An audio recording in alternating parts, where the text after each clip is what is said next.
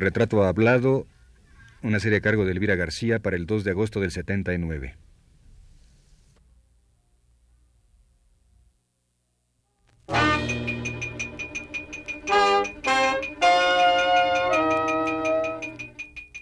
Radio UNAM presenta Retrato Hablado. Gabriel Vargas y la familia Burrón.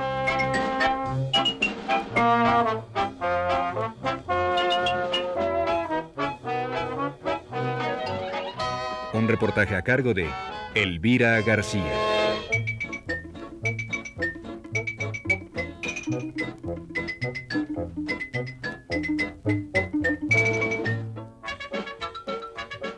En una vecindad de las tantas que hay o había en la Ciudad de México, con sus corredores cubiertos de macetas, juguetes y tendederos, llena de niños llorones que pelean por sus cosas y de señoras que se cuentan chismes y se critican entre sí. En una vecindad como esas, empezó un día hace 31 años la historia de la familia Burrón. Una familia como hay o había tantas en la Ciudad de México.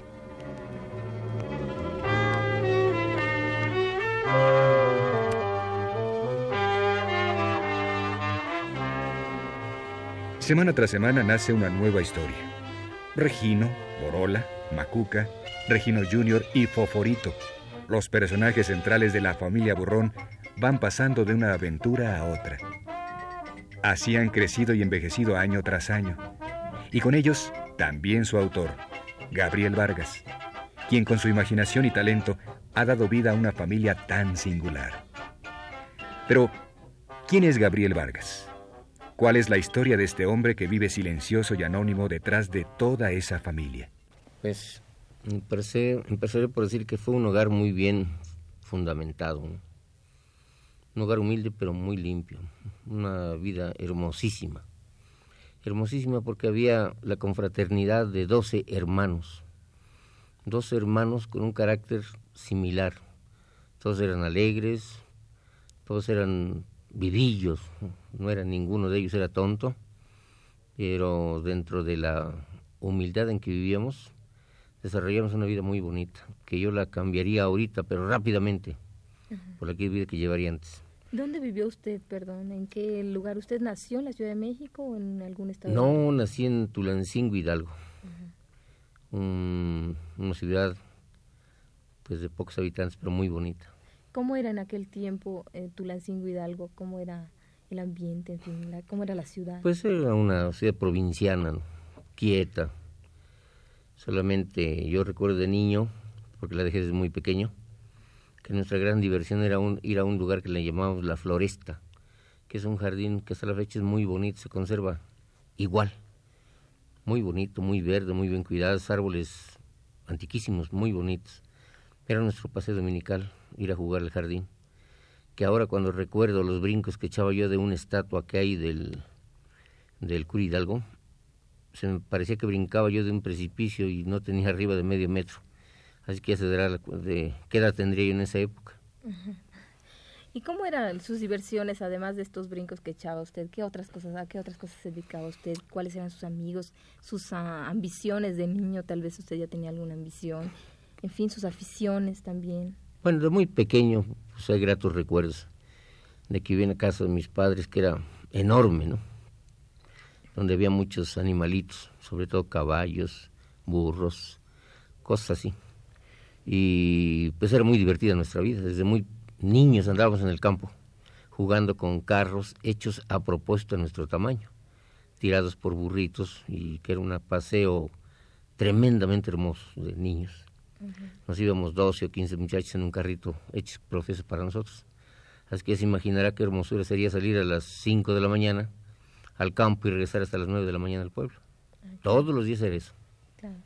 ¿Y en ese tiempo usted ya sentía alguna inclinación por el dibujo, por, por algo que fuera a definirse más tarde como la historieta? Pues no, no lo creo. Mi padre tocaba muchos instrumentos musicales, muchos instrumentos pero ninguno de los hermanos sacó las habilidades de mi padre. Mi padre tocaba piano, guitarra y otras cosas más, ¿no? Por afición. Porque toda la vida de mi, de mi padre fue de hermanos que sabían tocar instrumentos, a un grado tal que recuerdo yo, porque eso no, no lo vi. Pero cuando murió mi abuelo, mi padre y los demás hermanos le tocaron su pieza preferida para, para morir en paz.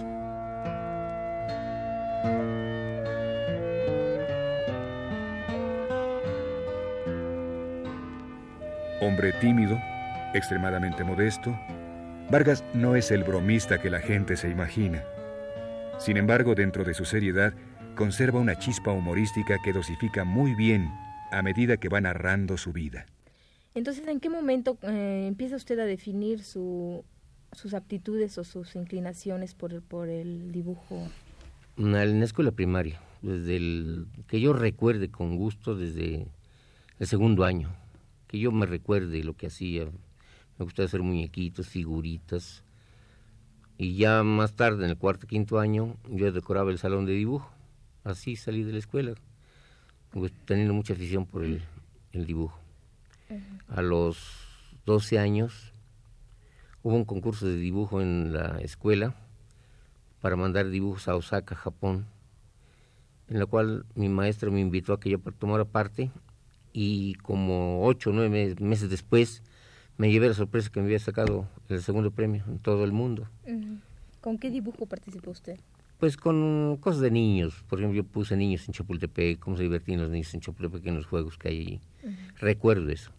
Pero muchos meses después me avisaron que me había sacado el segundo premio. Me hicieron una fiesta en la escuela muy significativa porque formaron a todos los alumnos en el patio y a mí me pararon en medio que había una escalinata como de unos dos metros de altura. A mí me pararon ahí y me exhibieron como monito. Ahí yo me sentí asustado de ver todos mis compañeros que me aplaudían y que el maestro, el director dijo algunas palabras muy sentidas a este respecto, pero yo no me daba cuenta exacta de lo que había yo hecho. Claro que me dio gusto por saber que habían sido mis dibujos los que habían sacado ese premio, pero realmente, más bien yo creo quien se, se llevó una grata sorpresa que no lo olvidó jamás en su vida fue mi mamá, mi madre. Ella sí recuerdo que hasta lloró, porque desde muy pequeño se imaginaban que el dibujo no iba a dar a mí ni un centavo para vivir. Entonces, no le gustó a mi madre que yo dibujara, sino que yo estudiara todo lo que fuera leer, todo lo que fuera ver libros, era la pasión de, mi madre. Pero dibujar no, porque ¿a dónde vas a dar tú pintando monos? Pues no me dejaban pintar monos. Entonces yo nada más en la escuela, en las horas de dibujo, me aprovechaba para hacer mis cosas, para decorar el salón, para hacer pequeños dibujos ahí, así empecé a hacer yo muñequitos. ¿Y ya inventaba usted historietas? No, no, no, no. No, eran dibujos que nos encargaban de educación pública con temas especiales. Por ejemplo, digamos, yo recuerdo uno que decía, no hagas fogatas. Me recuerdo muy bien ese dibujo porque también saqué otro premio. Era diciéndose a los niños que cuando fueran de excursión al campo, si prendían algún fuego, deben de apagarlo. No se dejar así porque una chispa podría prender el pasto seco y causar una catástrofe. Entonces yo me recuerdo perfectamente bien de ese título que nos dieron, No hagas fogatas. Y lo ilustré. Y también me llevé mucha sorpresa que en una fiesta que hicieron en educación pública, a mí me llevaron para un premio que había sacado, no recuerdo qué premio, pero allí éramos como 15 personas, 15 muchachos, que nos dieron una fiesta también muy bonita, hubo bailables, hubo todo, y al final nos dieron a nosotros un diploma y, regalitos pequeños.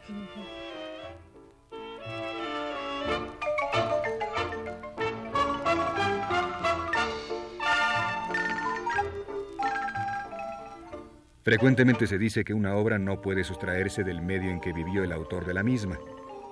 Y en el caso de Gabriel Vargas, es muy probable que el cambio de la provincia a la ciudad y el modo en que una y otra vida se desarrollan haya influido en él para recrear, muchos años más tarde, todo el ambiente en el que ha de moverse la familia Burrón.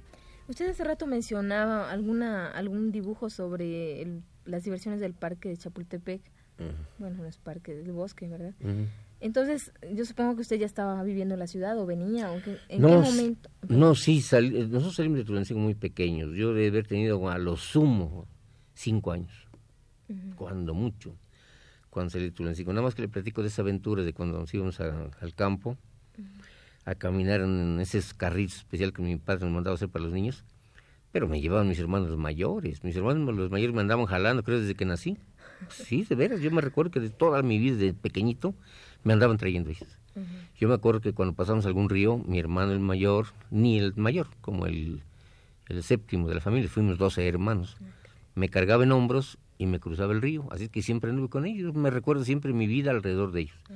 Una vez que un toro nos embistió, a mí me, me, escondieron en la cajuela del carro, me metieron ahí para que no tuviera miedo al toro y me dejaron. Y el toro llegó, aventó el carro yo adentro dando maromas.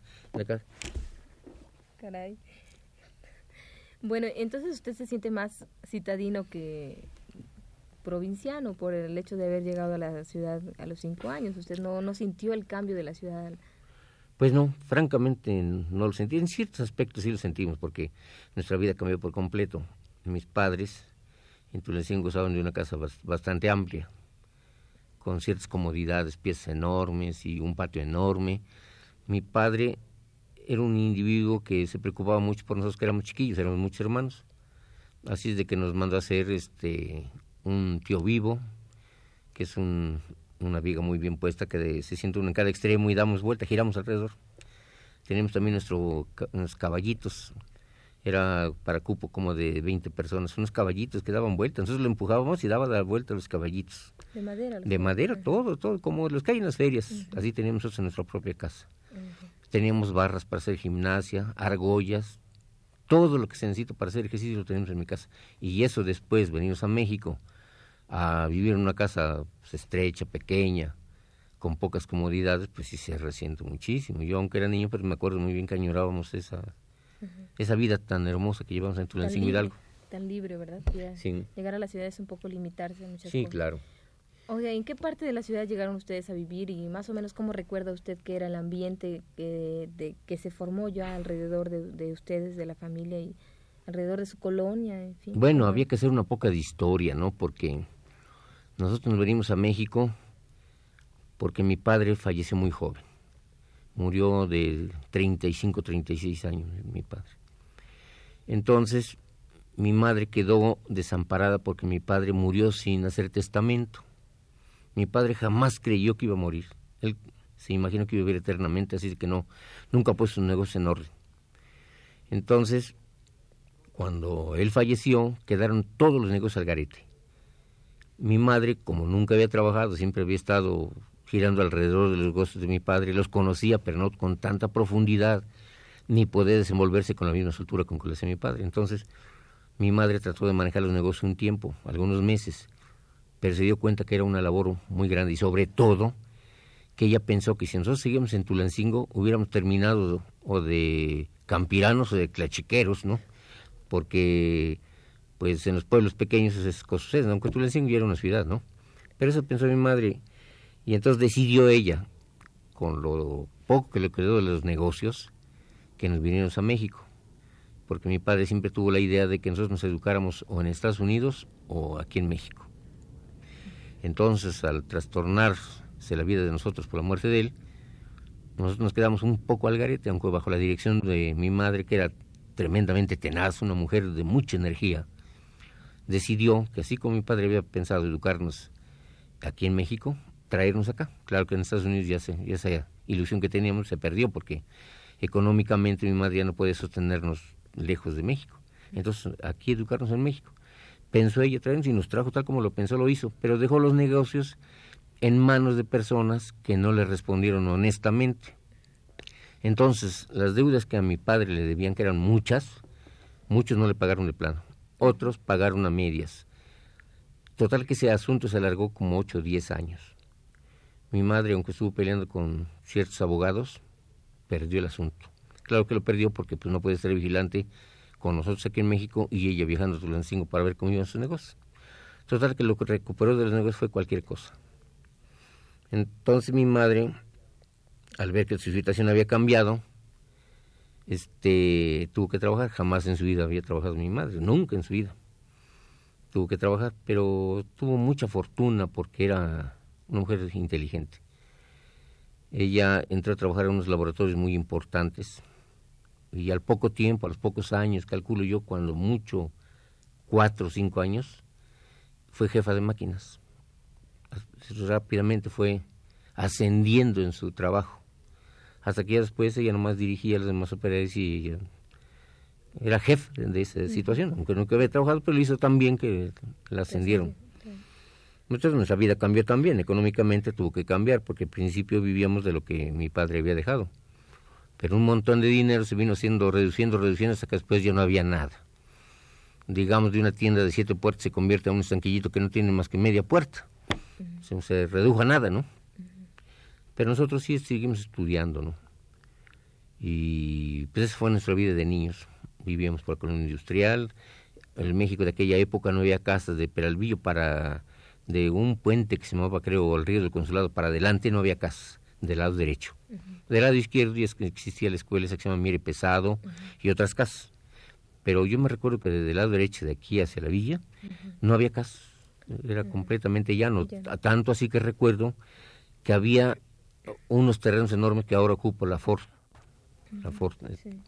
Y más adelante hubo una, que recuerdo yo que fue una estafa, un pozo petrolero que un tipo audaz dijo que allí había petróleo y levantó una torre de petróleo que existió durante algunos años en una colonia que se llamaba Colonia Aragón. Allí íbamos a jugar fútbol a los llanos de la Ford, allí íbamos a jugar fútbol durante muchos años.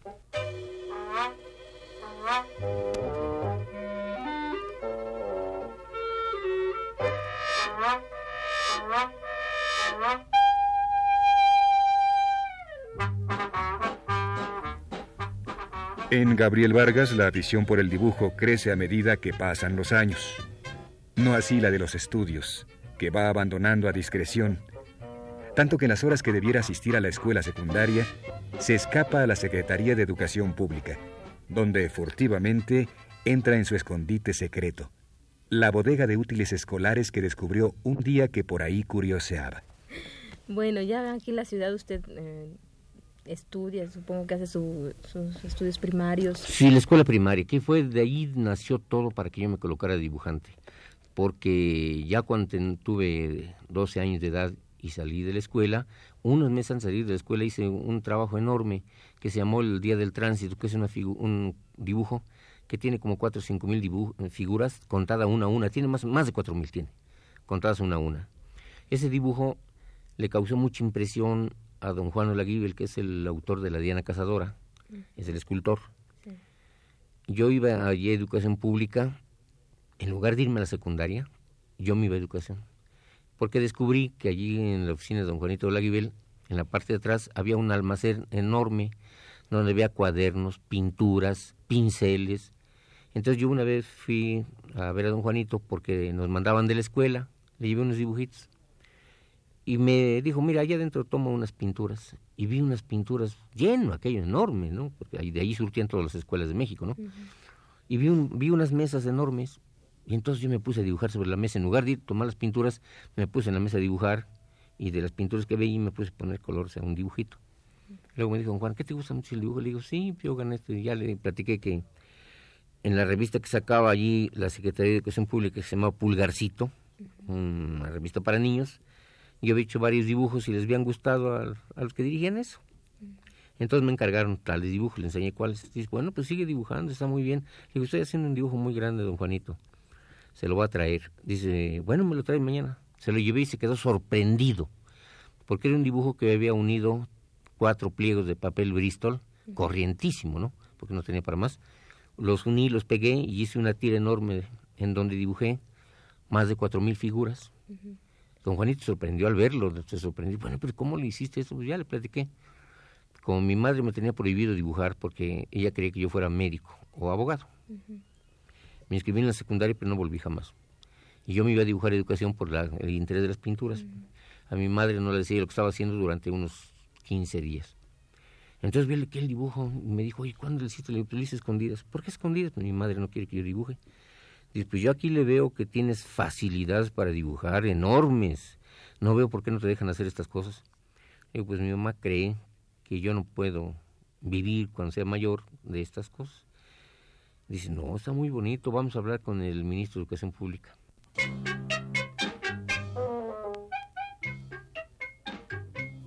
Pero si Vargas estaba bien convencido de su afición, no así su madre, quien ya antes le había advertido que no quería que se dedicase a dibujar. pues consideraba que esa era una actividad que no iba a darle ninguna seguridad económica. Y es que además, Gabriel era uno de los hijos mayores de la numerosa familia de 12 niños, y la madre, a la muerte temprana del padre, era la única persona que sostenía la casa. Gabriel entiende las razones de su madre, pero no las acepta. Y a escondidas por las noches, cuando la familia se ha dormido, enciende una vela y debajo de la cama se dedica a dibujar. Así, noche tras noche, hasta que termina una de las obras más extensas que emprendió cuando niño y que contenía más de 3.000 figuras.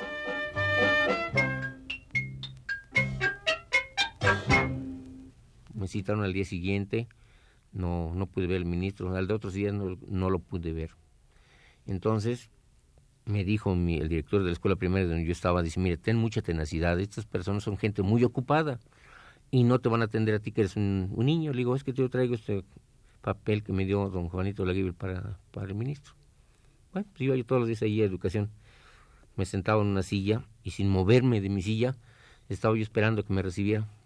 Y había un ujier que era visco, un ujier que era visco se llamaba Severo y estaba yo sentado sin moverme, hagan de cuenta que era una estatua, sin moverme. Llegaba el tal señor y me decía, ¿qué es aquí? Estoy esperando al señor ministro. Vete, André, vete de aquí. Es que, necesito verlo. Vete de aquí. Aquí solamente las personas mayores. Entonces me sacaba y sentaba a una persona mayor que también iba a dormir al ministro. Entonces yo me quedaba en la puerta, no me iba, me quedaba en la puerta. Y llegaba a la puerta y me decía, vete, no te recibe nunca, no, él no recibe niños. Pues me iba yo saliendo. Llegaba otra vez con don Juan de la Biblia no me recibe el ministro. ¿Pero por qué? Le digo, pues no me dejan. Entonces, el director de mi escuela fue conmigo un día y se dio cuenta de la situación y le dijo al señor aquel que me dejara entrar, que yo tenía un recado de don Juan Olaguibil que era necesario que yo lo viera. Total que un día que iba entrando el ministro, lo esperé afuera, bajó de su carro. Yo luego, lo que le digo, señor, lo venía yo a ver usted, por consejos del director de mi escuela, sí lo hice, tal como le dijo él, mira, cuando baje de su carro, tú luego, luego lo abordas y le hablas. Entonces que lo veo bajar y me dijo un señor que estaba en la puerta, él es el ministro, que me le pego. Le digo, señor, fíjese, yo lo venía a ver, le traigo a usted sus dibujos, pero un visco no me deja verlo. Era el, el ujier de allí de... Un visco no me deja. ¿Quién es ese visco? Ya lo sabía él, ¿no?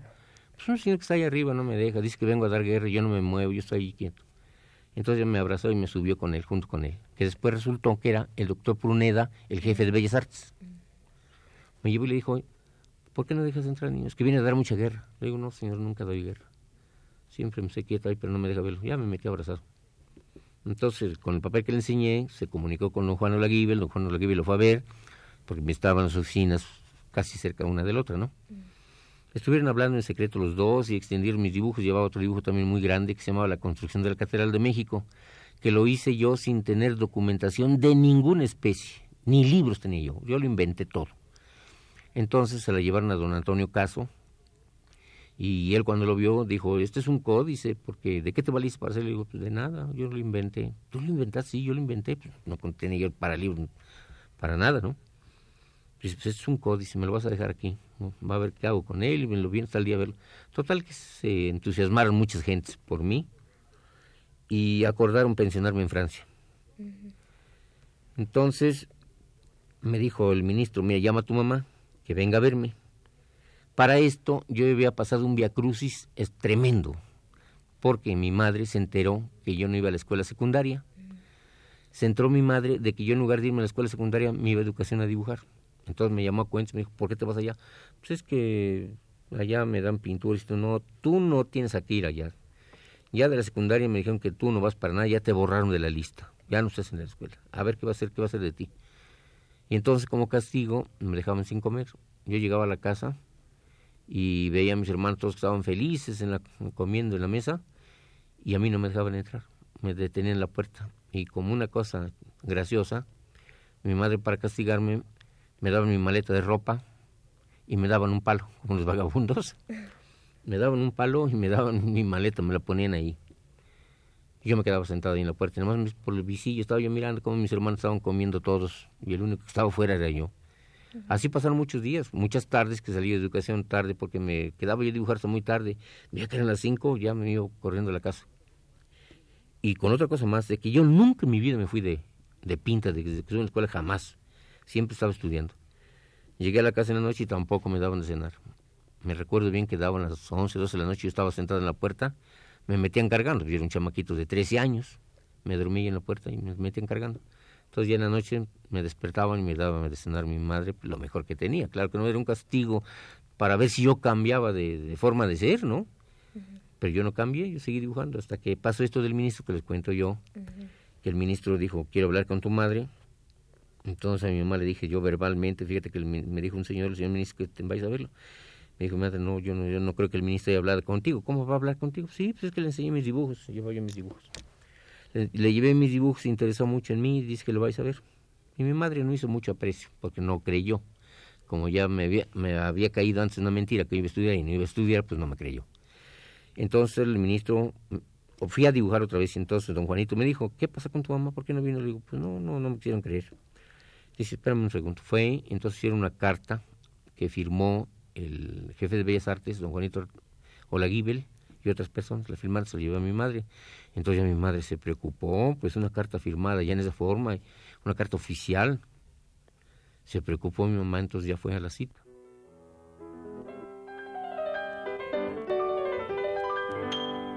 Una beca para estudiar dibujo en Francia no era de ningún modo una oportunidad que la familia Vargas hubiese imaginado para alguno de sus hijos, sobre todo en la situación económica que por aquel tiempo pasaban. Esa beca no podía rechazarse. Era un gran momento que si se dejaba escapar, tal vez nunca volviera a presentarse. Sin embargo, a los 13 años, Gabriel tenía mucho temor. ¿A usted lo, mm, lo becan para irse, prácticamente lo becan para irse a Francia? Sí. ¿Y esto se realiza o cómo termina toda esta historia?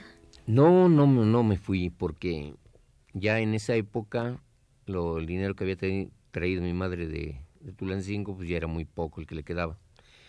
Entonces todos mis hermanos comenzaron a trabajar, los mayores se salieron de la escuela para sostener los gastos de la casa. Ya las, las ilusiones aquellas se habían acabado. Todos trabajaban. Eh, y cuando me dieron la beca a mí para irme, me pusieron como un plazo de dos meses, más o menos, para que yo saliera fuera de México. Y me dijeron, mire, no lleve mucha ropa, lleve lo menos posible. Mira, porque yo un chamaquito, iba yo con mis medias todas balaseadas. ¿Se acuerdan de esas medias de popotillo que había negras? Unas medias que se usaban gruesotas. Eh, no sé por qué con tanta facilidad se les hacían unas perforaciones como si tuvieran las piernas balaseadas. Así estaban todas mis medias, todas balaseadas y este dijo que no lleve mucha ropa que lleve lo menos posible porque pues voy a bajar muy lejos y ese estorbo son beliz, así que póngale un solo beliz con la ropa más indispensable para que se vaya. Y me recuerdo muy bien que le dieron a mi madre un dinero, que no recuerdo ya cuánto, y entonces mi mamá se propuso a comprarme ropa. Cuando mi madre llenaba el beliz, yo sentía como que me estaban dando una puñalada, pues, se sentía yo horroroso, ¿no? Mi madre acabó de arreglar el beliz y ya no me contábamos los días, los estaba contando los días. Cada día que pasaba yo dormía menos y dormía menos. Cuando faltaba una semana, pues ya no podía yo dormir. Era una, agonía saber que tenía que dejar a mis hermanos. Siendo que este señor Pruneda y el señor Laguibe le dijeron a mi madre, mire, aparte de que este niño va a seguir una carrera, porque nosotros hemos visto las cosas que dibuja y nos parecen extraordinarias, va a hacer una carrera, va a aprender a hablar otro idioma él está muy niño y creemos nosotros que está en la mejor época de aprender un idioma. Así que cuando él regrese, ya sabe hablar francés y traerá una carrera ya más sólida. Así es de que de usted depende que se vaya y se quede. Mi madre lo pensó mucho y decidió que sí me fuera yo. Empecé a regalar mis juguetes. Me recuerdo que un hermano le dio una pistola de agua, que la quería yo mucho. No la, me despegaba yo de ella jamás. Le di mi pistola de agua a otro le di unos soldaditos de plomo grandos que tenía yo, y otro un, un automovilito que tenía sus pilas y prendía sus foquitos. Se los regalé todos, llorando, les fui dando a cada quien todos mis juguetes. Pero faltando ya poquitos días, como dos días, me solté a llorar de una forma increíble. Cuando iba a salir para Veracruz me solté llorando de una forma tremenda. Entonces mi madre fue a educación y le hizo ver al ministro lo que me estaba pasando. Dice, este niño está enfermo, verdaderamente, además a ver que se va a ir, está enfermo. Pero yo, más por eso no me fui, por sentir una pena moral tremenda de que pensé yo que quedándome en México podría ver por mis hermanos y por mi madre que yéndome a Europa. Total que no me fui. Entonces mi madre avisó Entonces el ministro dijo, bueno, pues estuvo bien que nos avisara a tiempo porque tenía que estar tal día en Veracruz. Si le vamos a dar una pensión, me daban tres pesos diarios de pensión durante mucho tiempo, que en ese tiempo eran unos pesotes grandotes que valían como 100 de ahora, cada peso eran 100 pesos de ahora.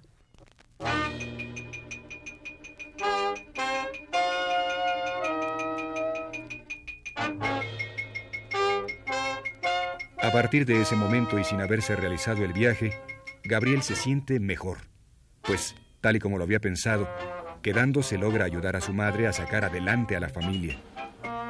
Así, esos tres pesos diarios de pensión sirven para cubrir los gastos de la casa y hasta para comprar alguna ropa, pues en 1930, con tres pesos, se adquiría fácilmente un cuartillo de maíz, dos centavos de cocoles, un diez de manteca, un peso de huevos y hasta un pollo de a 60 centavos.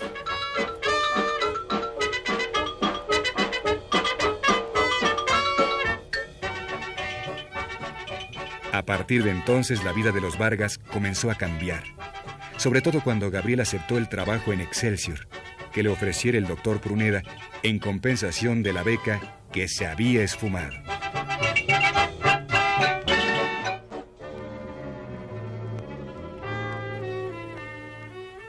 Esa fue la primera parte de la entrevista con Gabriel Vargas. Le invitamos a escuchar la segunda parte el próximo jueves a las 10 de la noche.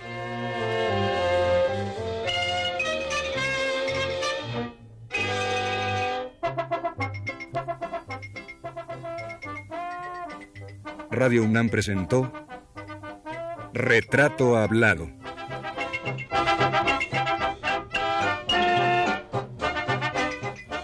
Gabriel Vargas y la familia Burrón.